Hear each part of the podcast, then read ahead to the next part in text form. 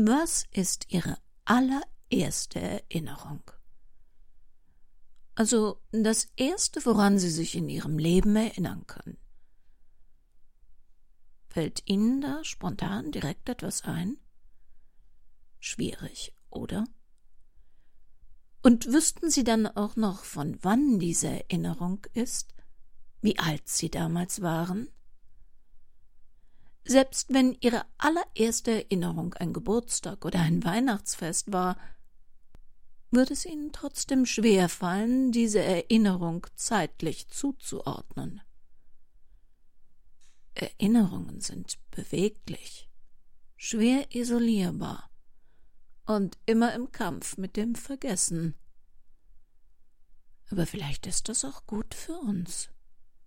Vielleicht hatte Honoré de Balzac recht, als er meinte, die Erinnerungen verschönern das Leben, aber das Vergessen allein macht es erträglich.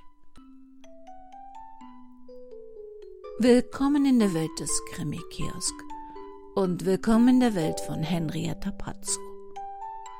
Unvergessen.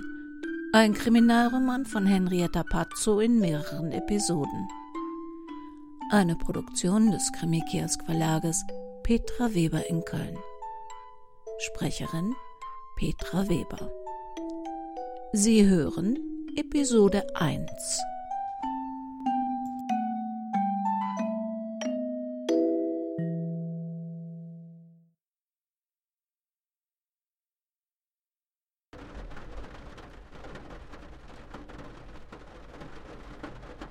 Der Regen wurde heftiger, schlug prasselnd gegen das Fenster des kleinen Cafés. Das Pärchen dahinter bekam nichts davon mit. Er sah ihr tief in die Augen. Sie griff sich ins Haar und lachte alle zwei Minuten. Dann schlug sie die Beine übereinander und lehnte sich auffordernd zu ihrem Gesprächspartner vor. Eine Strähne ihres langen schwarzen Haares fiel in ihren Pulliausschnitt und verfing sich dabei in ihren dichten Wimpern. Der Mann strich ihr das Haar liebevoll zurück. Das Pärchen zog alle Blicke auf sich, weil sie zu laut lachte, weil sie ein schönes Paar waren, das so gut zusammenpasste, weil ihre Vertrautheit provozierte. Barbara ließ die Autoscheibe etwas herunter, um besser sehen zu können, es wurde langsam dunkel und die Tropfen nahmen mir die Sicht auf das Lokal schräg gegenüber. Sie hatte die Frau sofort erkannt, obwohl sie bisher nur Bilder von ihr gesehen hatte und ihr Gesicht im flackernden Licht des Teelichtes vor ihr nur teilweise zu erkennen war. Mirella Sabini, italienische Eltern, als Gastarbeiter in Deutschland bis zu Besitzern einer Gastronomiekette hochgearbeitet. Die Firma hatte dann später weltweit Ruhm mit Frischnudeln namens Memorabili erworben. Mirella war eine von drei Töchtern. Die jüngste. Verwöhnt, schön, dreimal verheiratet und zurzeit frisch geschieden, wenn man der Klatschpresse Glauben schenken durfte. Barbara schloss das Fenster wieder. Ihr wurde kalt. Anfang Dezember saß man nicht im Auto in fremden Stadtteilen und beobachtete Pärchen beim Flirten. Im Dezember saß man auf der Couch, mummelte sich in eine flauschige Decke ein und ließ sich von seinem Mann eine heiße Schokolade mit einem Schuss rum servieren. Und Jan machte die beste Schokolade, die sie je getrunken hatte. Aber das würde heute nichts werden. Jan hatte sie angerufen und seine Verspätung für heute Nachmittag angekündigt. Weihnachtsfeiervorbereitungen in der Schule. Ein schönes Pärchen. Das hatte sie schon damals gedacht, als sie Mirella Sabini mit ihm das erste Mal gesehen hatte. Auf diesem Foto, das seit fast drei Jahrzehnten im Fotoalbum ihrer Schwiegermutter klebte. Ihr Mann und diese Frau schienen füreinander bestimmt.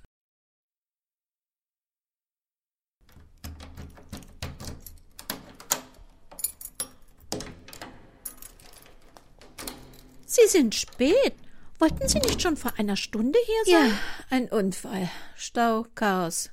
Sie wissen doch, wie die Leute bei diesem Wetter fahren. Geht's Ihnen gut? Sie sehen so. Ist die Postmappe fertig? Moment.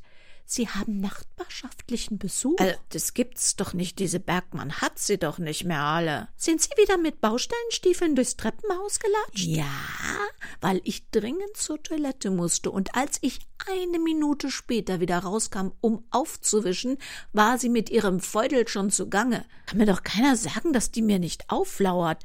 Wenn ich mich jemals hausregelkonform verhalte, langweilt sie sich zu Tode. Und was will sie jetzt? Dass ich eidesstattlich versichere, dass das nicht mehr vorkommt, oder was? Nein, Frau Bergmann sitzt nicht in ihrem Büro. Die kleine Gabbard will sie sprechen. Was? Die Luisa? Die ist doch noch ein Kind.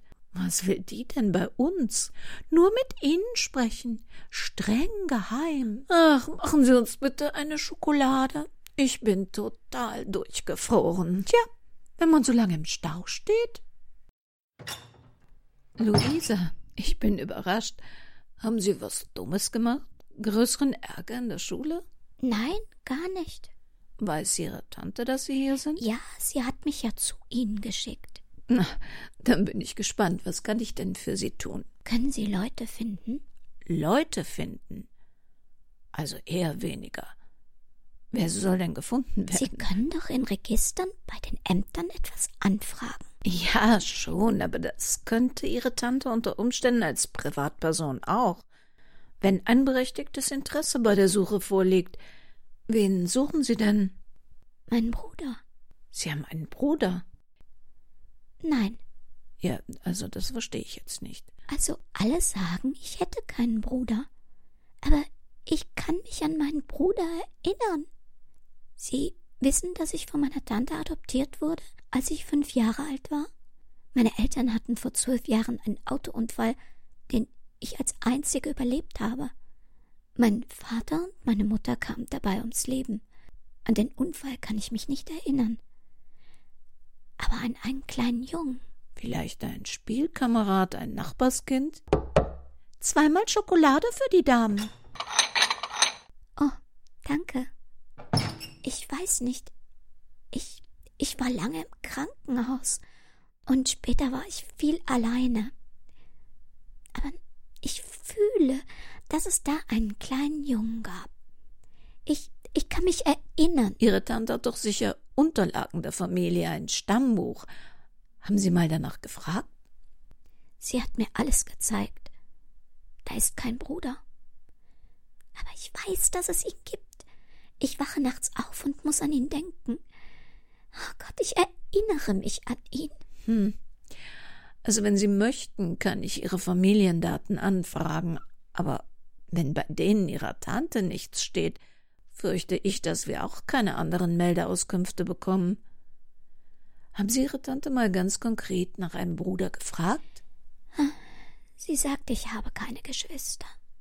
Aber denken Sie, Denken Sie, ich könnte, also, dass ich mir die Sachen einbilde? Oh Gott, vielleicht stimmt ja was mit mir nicht. Ach, nein. Manchmal glaubt man ganz fest etwas zu wissen und irrt sich einfach. Ich, ich glaube meiner Tante nicht. Sie weicht mir aus. Hat Ihre Tante Sie denn je angelogen? Haben Sie Grund, ihr zu misstrauen? Warum sollte sie bei so etwas lügen? Tante Katrin, Nein, wir verstehen uns gut. Ich fürchte, ihm ist etwas zugestoßen. Vielleicht will sie mich schonen. Das macht mich ganz traurig. Und meine Tante ist auch traurig, weil sie glaubt, dass ich ihr nicht vertraue. Wer weiß, vielleicht hat sie auch nichts davon gewusst. Jedenfalls hat sie vorgeschlagen, wenn ich ihr nicht glaube, dass ich mal bei Ihnen frage. Wenn das nicht zu teuer ist, dann zahlt sie die Auskunft. Wird das teuer? Nein, die Auskunftsgebühr ist erschwinglich. Und Ihr Honorar? Das sehe ich jetzt mal als Nachbarschaftshilfe. Ihre Tante hätte keinen Grund, Sie zu belügen.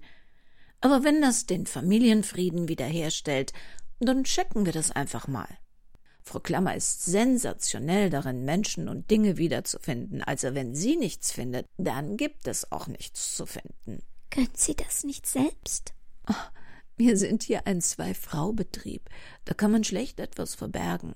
Aber sie wird genauso wenig wie ich jemandem etwas davon erzählen. Alles bleibt hier unter uns. Ein offizielles Mandat dürfte ich von Ihnen noch nicht annehmen, da bräuchte ich die Unterschrift Ihrer Tante. Aber ich denke, wir werden schnell wissen, ob an Ihren Erinnerungen etwas dran ist. Sie geben Frau Klammer Ihre Handynummer und dann melden wir uns, okay? Barbara schob die junge Frau aus ihrem Büro und schloss wieder die Tür hinter ihr. Ein Vorgang, der, wenn sie allein im Büro war, so ungewöhnlich war, dass Frau Klammer ahnte, dass etwas nicht stimmte. Aber sie brauchte ein paar Minuten für sich. Sie musste entscheiden, wie sie am Abend Jan gegenübertreten wollte. Doch im Augenblick herrschte nur eine beängstigende Leere in ihrem Kopf. Brunos Fenster waren in der Dunkelheit hell erleuchtet, aber beschlagen. Die Temperaturen fielen weiter und der regenfeuchte Boden wurde innerhalb von Sekunden spiegelglatt. Barbara schlitterte auf die Eingangstüre zu. Der Türsummer verriet, dass Bruno sie schon entdeckt hatte. Sie war angekündigt, auch wenn sie am Telefon nichts erzählt hatte. No, Barbara, du siehst aber schlecht aus. Ja, danke. War heute nicht so mein Tag. Nun komm rein. Ich koche Rindfleischbrühe nach einem Rezept meiner Mutter. Du weißt Bescheid. Nein, ich kenne mich mit Rindfleischbrühe nicht aus. Du weißt doch, wie es um meine Kochkünste bestellt ist. Ich rede doch nicht von der Suppe. Ich rede von Jan. Noch guck nicht so. Wie lange kennen wir uns jetzt? Aha, hat Jan mit dir geredet? Na, dann ist es wohl was Ernstes. Zieht er aus? Oh, oh, oh, oh, nicht so schnell mit die jungen Pferde. Davon kann doch gar keine Rede sein. Was wird das, Bruno? Eine Affäre? Eine späte Midlife-Crisis? Die Erfüllung der großen Liebe? Was kommt da in Bewegung getrollt über mich hinweg? Barbara weinte, obwohl sie sich geschworen hatte, keine Träne zu vergießen. No, Jan ist durcheinander. Diese Frau hat ihn angerufen, Anfang der Woche. No, und dann hat sie mit ihm herumgesäuselt und sie wollte sich zum Kaffee treffen. Probier mal. Genug Salz? Und mehr ist noch nicht passiert. Aber woher weißt du? Ich musste Unterlagen beim neuen Notar abholen und wie ich so im Auto sitze und alles durchsehe, da fällt mein Blick auf ein Kaffeefenster. Ja, dann saßen sie da. Das Paar des Jahres.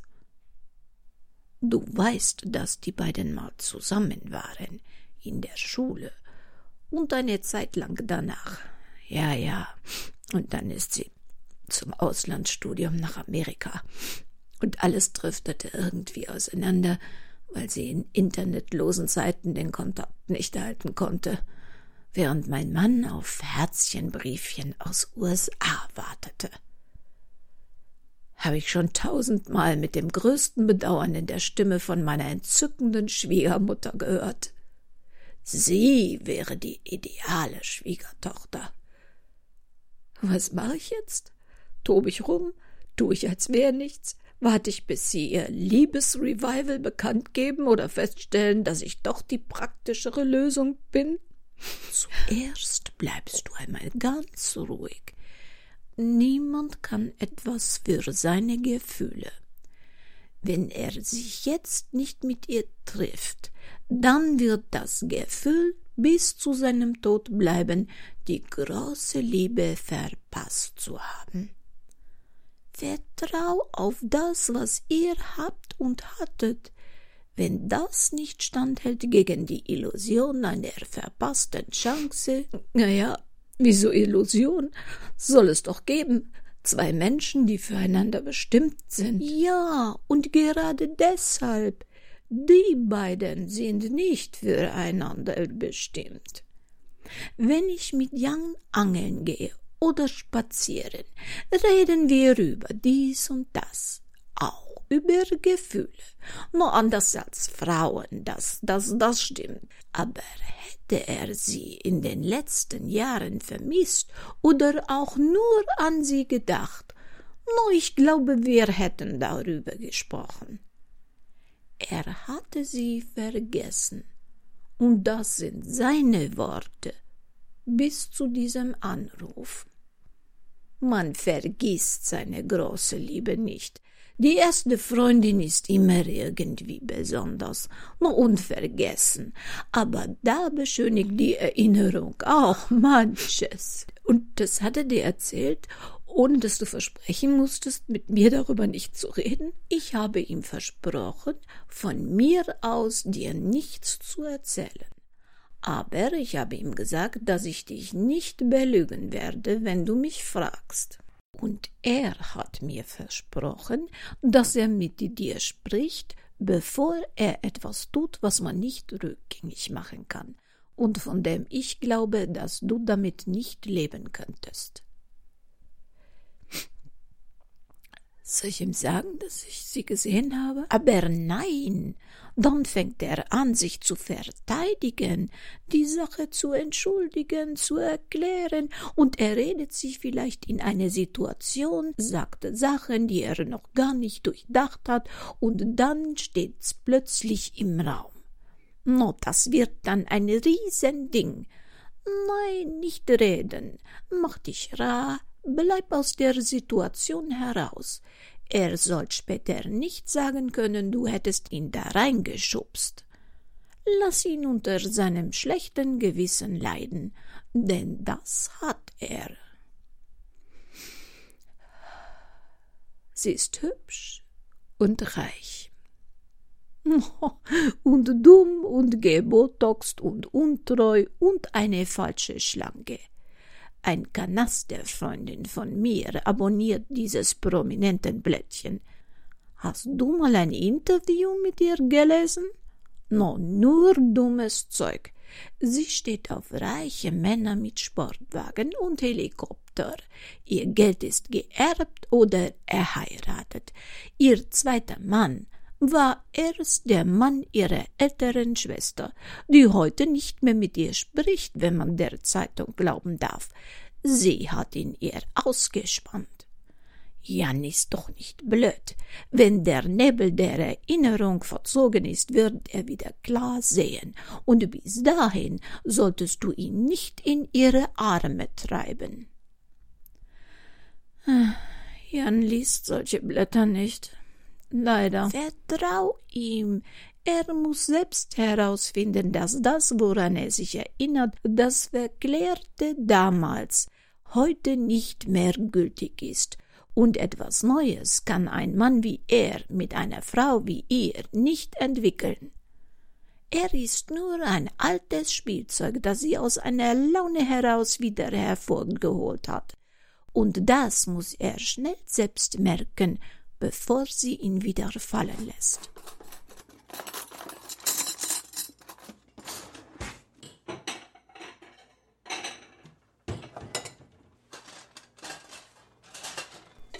Ihm etwas Brot zur Suppe. Das ist keine Zeit, eine Diät zu beginnen.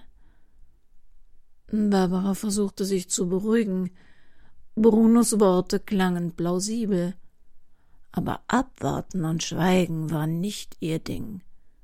Und was, wenn er sich irrte? Er kannte nur, was in den Zeitungen über sie stand, aber das konnte gut auch erfunden sein. Vielleicht war Mirella Sabini wirklich Jans große Liebe.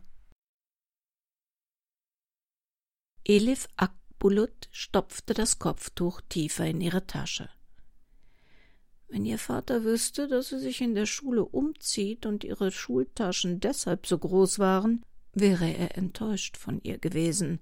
Sie wollte Baba nicht traurig machen, aber alle in der Klasse.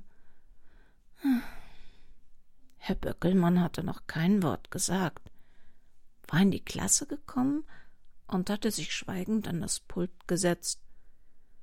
Dabei war der Herr Böckelmann sonst so lustig, machte immer Scherze. Letztes Jahr am Nikolaustag war er mit einer Weihnachtsmütze in die Klasse im dritten Stock gekommen und hatte erst ganz normal Matheunterricht gemacht. So, als hätte er gar keine Mütze auf. Böckelmann als Weihnachtsmann. Alle haben gekichert.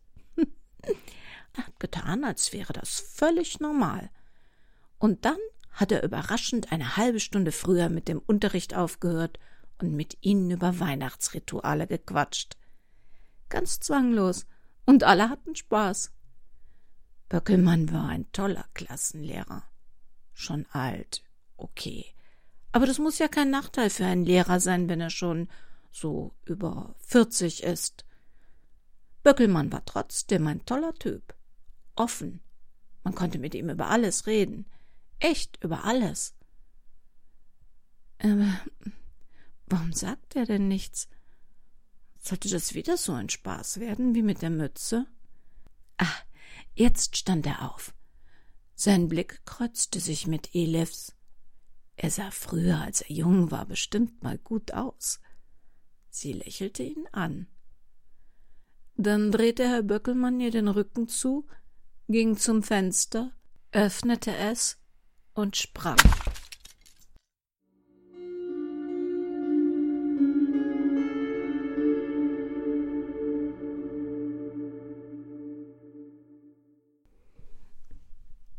Und Sie haben jetzt eine Woche Zeit, sich darüber klar zu werden, was eigentlich Ihre erste Erinnerung ist. In der nächsten Woche, am kommenden Donnerstag, hören wir uns wieder. Wer noch nicht alle Manott-Krimis hat, kann ja mal bei uns auf www.krimikiosk.de vorbeischauen und sich dort im Shop vielleicht ganze Komplett-Hörbücher runterladen. Immerhin ist das schon der elfte Manott-Krimi. Wer mag, kann uns übrigens auch auf Instagram folgen. Ähm, da tobt sich Henrietta mit ihrem schwarzen Humor aus. Auf www.krimikiosk.de können Sie selbstverständlich auch das Impressum einsehen. Und alle, die gerne der Soko Homes beitreten möchten oder uns ganz einfach nur gerne unterstützen möchten, am einfachsten geht es mit PayPal www.paypal.me, also me Krimikiosk. Ob Sie nun Ihre Erinnerungen oder das Vergessen pflegen, was immer Sie davon tun, passen Sie gut auf sich auf, denn das Leben, das kann für jeden von uns sehr kurz sein.